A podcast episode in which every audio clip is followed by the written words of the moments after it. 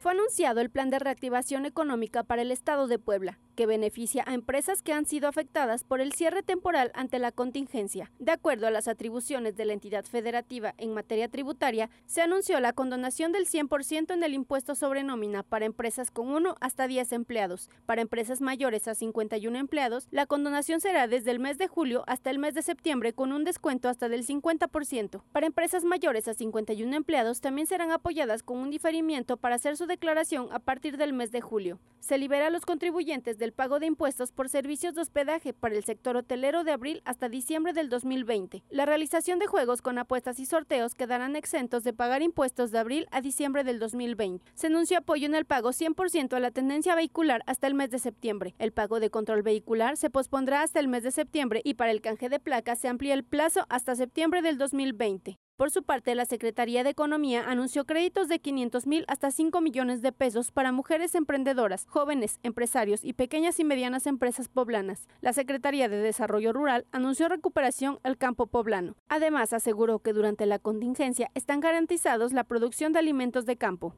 Con información de Seidy Sánchez para Mega Noticias, Shanitzer Queda.